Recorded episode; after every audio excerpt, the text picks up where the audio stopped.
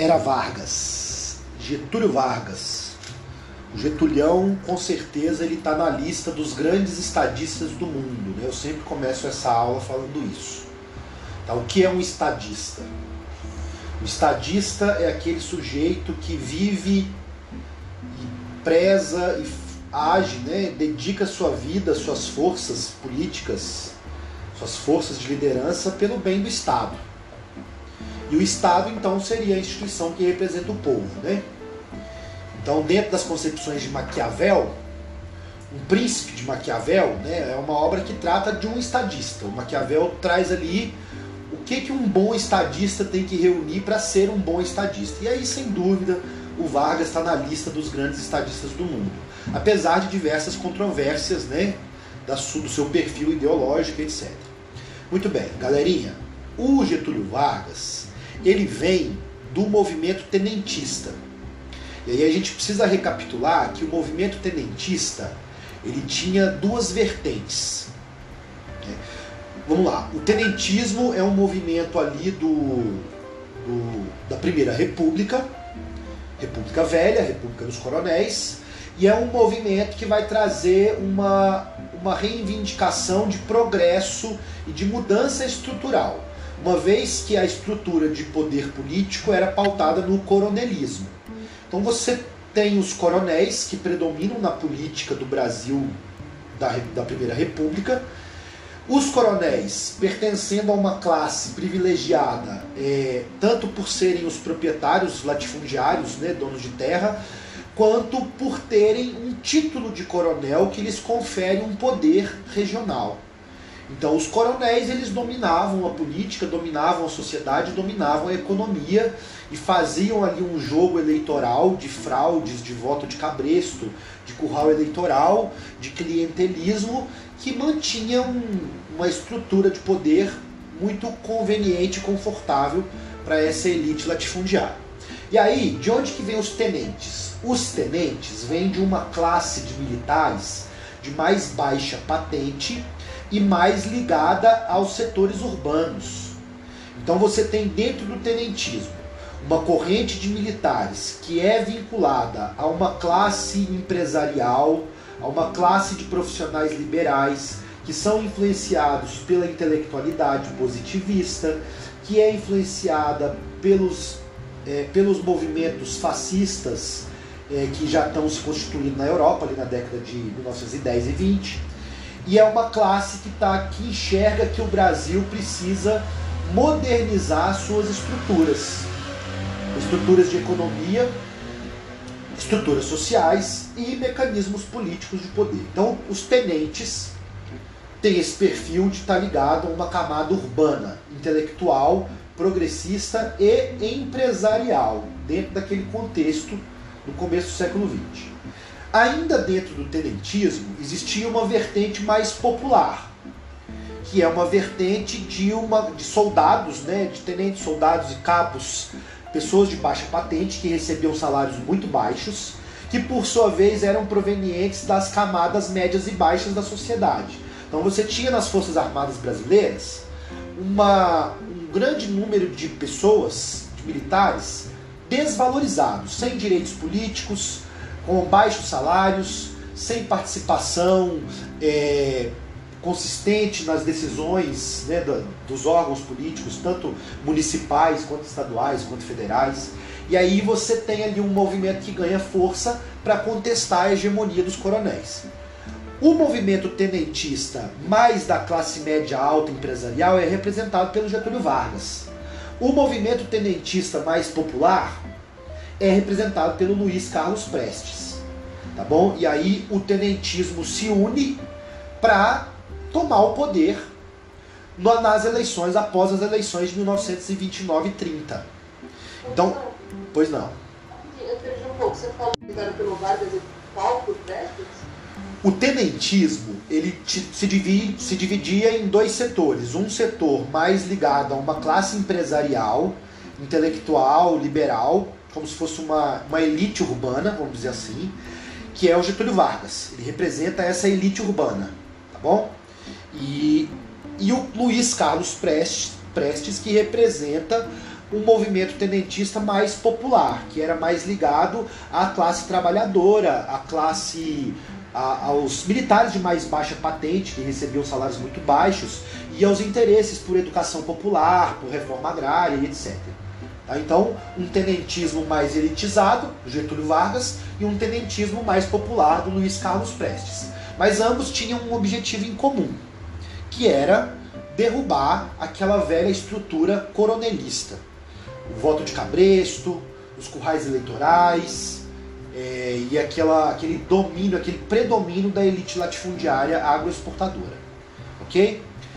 E aí, qual é o movimento que se dá para o Getúlio Vargas chegar ao poder?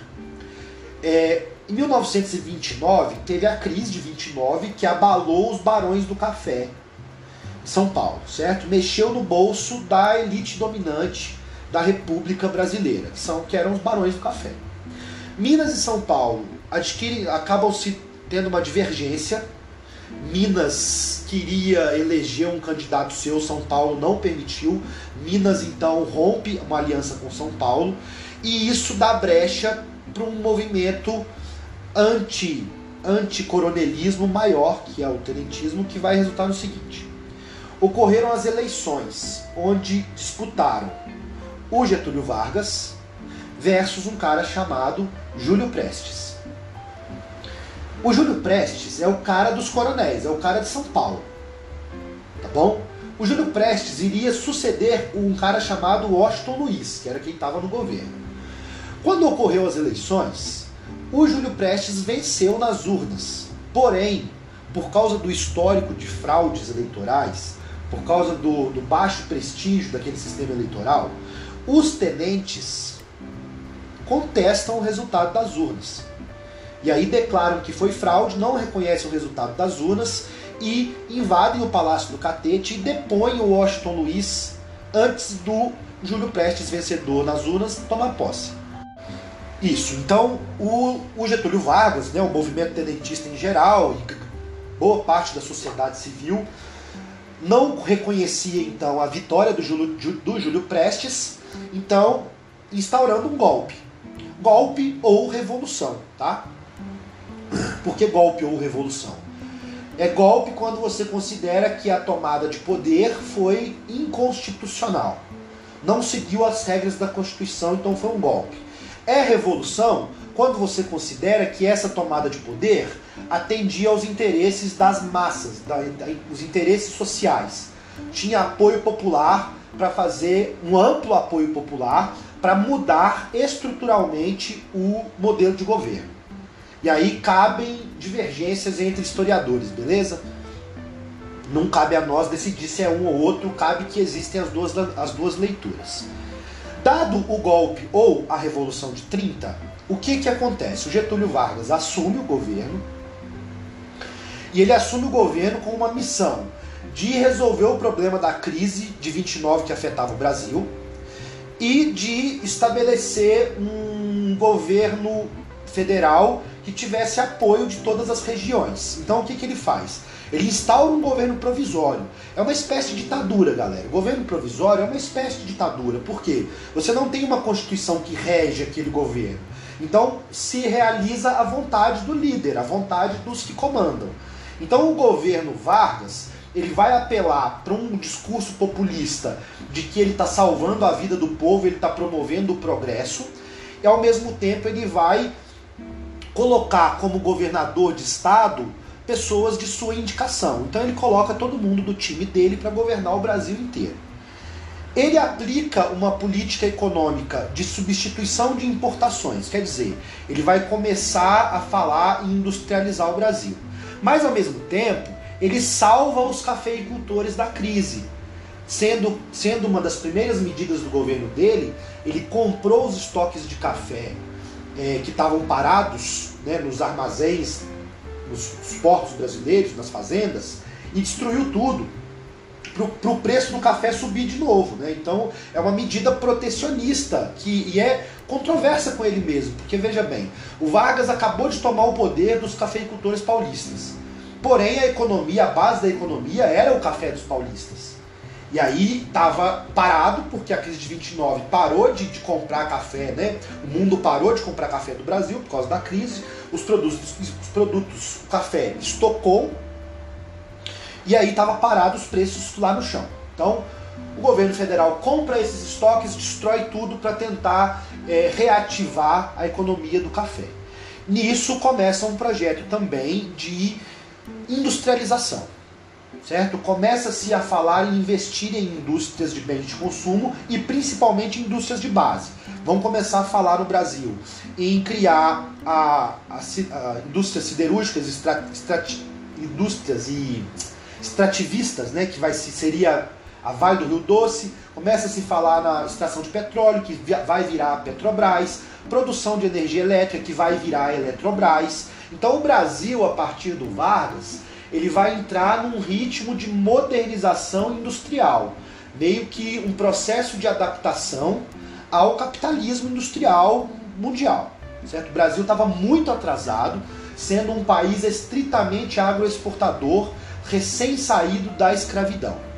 Então o Vargas traz essa, essa, essa tendência progressista, desenvolvimentista, tá bom? Que é um conceito faz parte das características do Vargas. Desenvolvimentismo é, progressista. Bom, o que, que vai acontecer nesse governo provisório? Então é um governo provisório que se arrasta por quatro anos.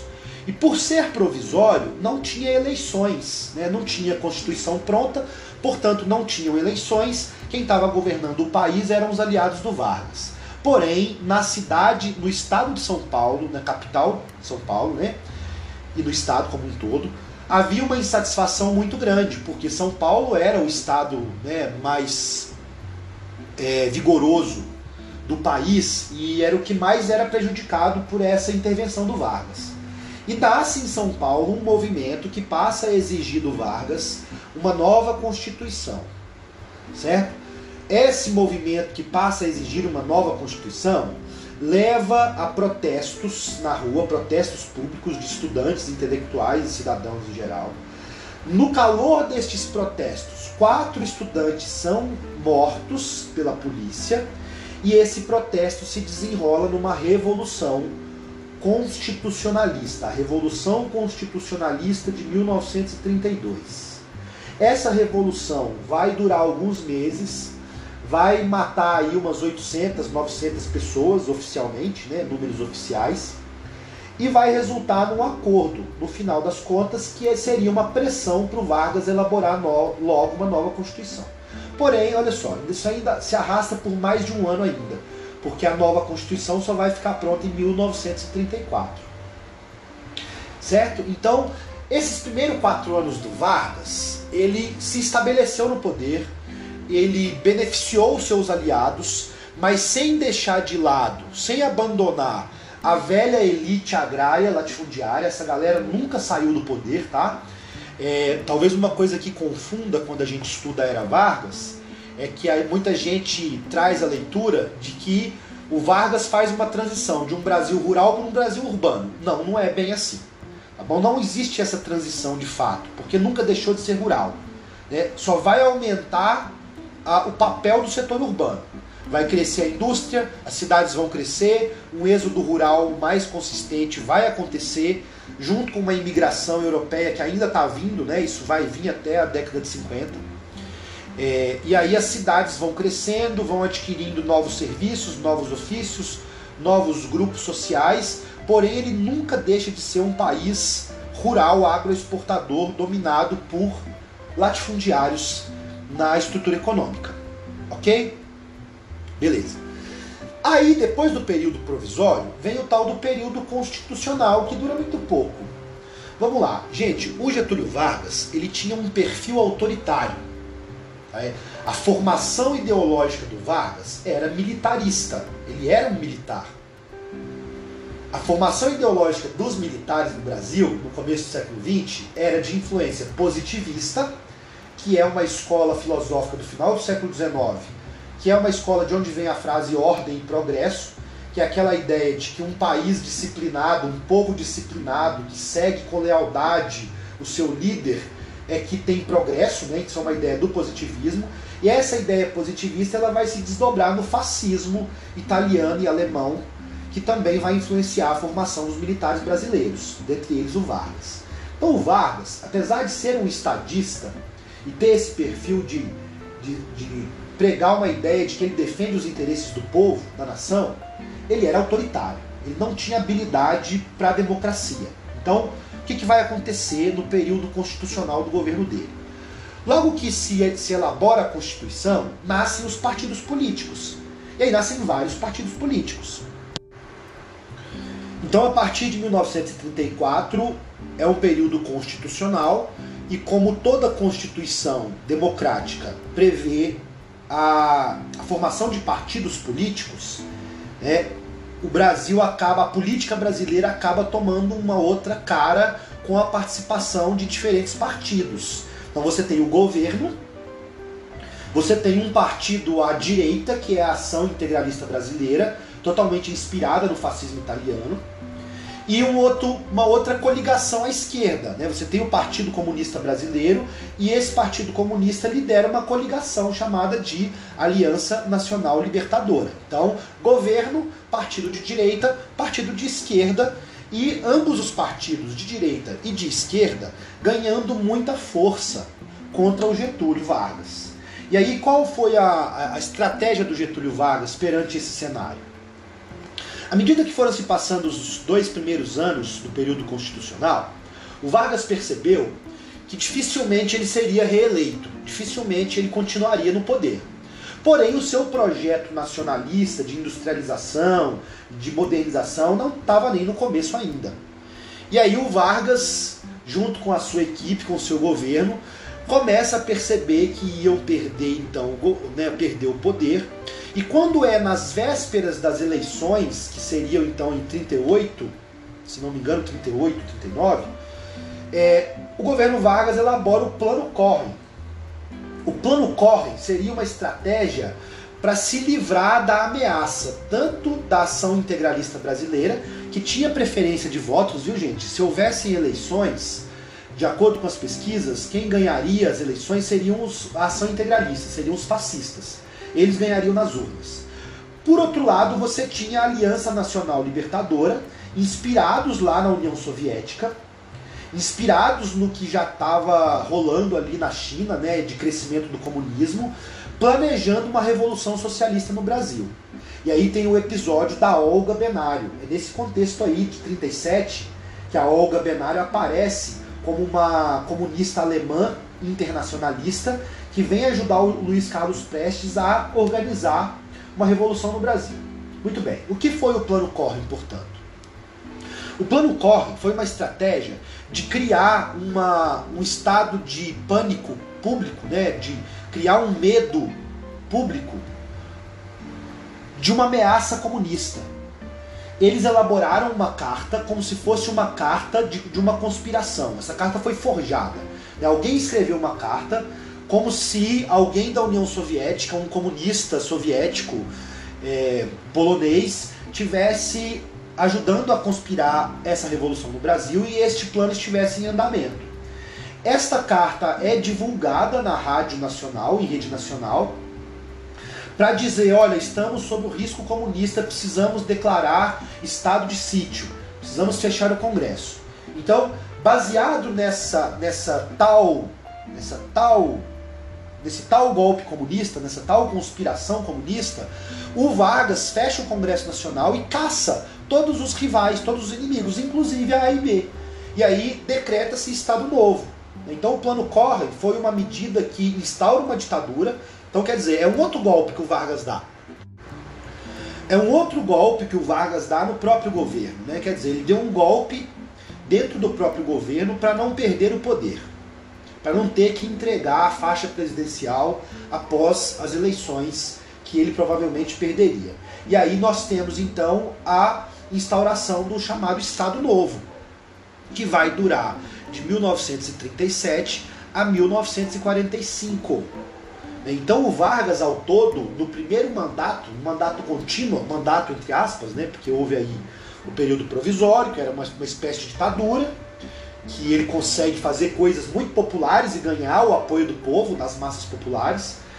Aí você tem um período constitucional que ele entra em crise, porém ainda com o apoio do povo, ele conspira o plano corre para se livrar das eleições. E aí estabelece mais oito anos de governo autoritário ditatorial. É, dentro dessa ditadura do Vargas, ele estabelece uma estratégia de governo populista muito eficiente. Por quê? Ele consegue criar um processo de industrialização, de formação de uma indústria de base, que também controlava e censurava a classe operária, a classe trabalhadora. Então vem a CLT, o Código de Leis Trabalhistas, vem o voto feminino, vem a descriminalização da, da cultura afro, por exemplo. É o Vargas que vai é, legalizar a, o samba, a capoeira, o candomblé, essas coisas todas eram crimes. Né? E aí é no governo Vargas que essas coisas serão legalizadas. Então ele vai ganhar um apoio popular muito amplo para sustentar essa ditadura dele durante muito tempo. E aí chega a Segunda Guerra Mundial. Quando chega a Segunda Guerra Mundial, o Vargas tentou se manter neutro. Né? Uma das características do Vargas, minha gente, era o perfil nacionalista. Né? Ele era autoritário, ele era anticomunista, ele era fascista, mas ele era nacionalista. Ele tinha um projeto nacional para o Brasil, onde ele não queria que o Brasil fosse alinhado aos interesses dos Estados Unidos, nem da Europa, nem do da União Soviética. Ele pensava um projeto nacional desenvolvimentista de fato. Né? E é isso que fazia do Getúlio Vargas um grande alvo das potências que estavam lá disputando, então, no caso, tanto os Estados Unidos, quanto a Alemanha, quanto a União Soviética, que eram as três potências. O Vargas tinha negócio com todas. Né? Então, o Vargas tentou se manter neutro. Até que ocorre o episódio do afundamento, né, do, bom, do torpedeamento de navios brasileiros, e o Brasil é pressionado a entrar na Segunda Guerra Mundial a favor da, tri, da, dos aliados, que é dos Estados Unidos. Então, o Brasil entra na Segunda Guerra Mundial numa luta que era, na visão assim cultural né, da, da época, que era uma luta da liberdade democrática contra a ditadura nazista. Só que o Brasil era uma ditadura fascista. Veja bem a contradição. Então, quando acaba a Segunda Guerra Mundial, ali em 1945, um grande movimento para tirar o Vargas do poder se fortalece de novo. E aí a galera organiza lá uma, um, né, umas conspirações junto com apoio de algumas camadas da sociedade, mais uma pressão da opinião pública através dos jornais que existiam, para o Vargas deixar o poder, para ter uma transição. E aí, antes que tivessem novas eleições, o Vargas é é tirado do poder por uma junta militar e nesse momento que o Vargas é tirado do poder, nasce um movimento queremista, né, que é um reflexo da popularidade do Vargas. Então muita gente era contra o Vargas sair do poder. Para as massas populares, do jeito que estava, estava bom, não, bom, não teria algum, alguém melhor que o Vargas. Então, no momento da saída do Vargas, nasce o movimento queremista que vai exigir a volta do Vargas. E aí, daqui quatro anos, daqui cinco anos, ele se candidata e ganha de novo. Então, esse golpe preventivo, essa articulação de uma junta militar que tirou o Vargas do poder em 45, põe fim ao Estado Novo. Né? E aí vai vir agora um governo democrático, entre aspas, é, na verdade liderado por um cara que o Vargas apoiou, que era um militar fascistão, fascistão mesmo, conservador ao extremo, que é o Eurico Gaspar Dutra. O Eurico Gaspar Dutra assume com um compromisso de manter o projeto nacionalista do Vargas, porém o Dutra, quando assume o poder, ele se alinha aos interesses liberais dos Estados Unidos do Brasil e manda caçar o Partido Comunista, coloca o Partido Comunista na ilegalidade de novo. Né? Como todo bom fascista, ele é um anticomunista e passa a perseguir toda a oposição de esquerda, especialmente o Partido Comunista Brasileiro. Né? E aí você tem um breve período ali da, do governo Dutra, onde nós teremos rapidamente uma onda de desemprego e inflação em larga escala, graças à política liberal do Dutra. Lembrando que toda política liberal gera desemprego e inflação, por quê? Eu não consigo manter uma balança comercial favorável se eu não tenho uma indústria competitiva. Eu vou estar sempre vendendo coisas baratas e comprando coisas caras. E à medida que eu estou importando coisas, eu estou gerando emprego e lucro para o capital estrangeiro e não gerando emprego e lucro para o meu país, para né, o meu território. E aí, sempre que eu tenho um alinhamento de um país atrasado, de um país de economia rural, com um país moderno, dentro de uma lógica liberal, é sempre prejuízo econômico. O final de todo governo liberal de país subdesenvolvido é alto desemprego e alta inflação. É, visto que estamos vivendo agora, é só vocês assistirem os jornais. Agora, no exatamente 1 de dezembro de 2020.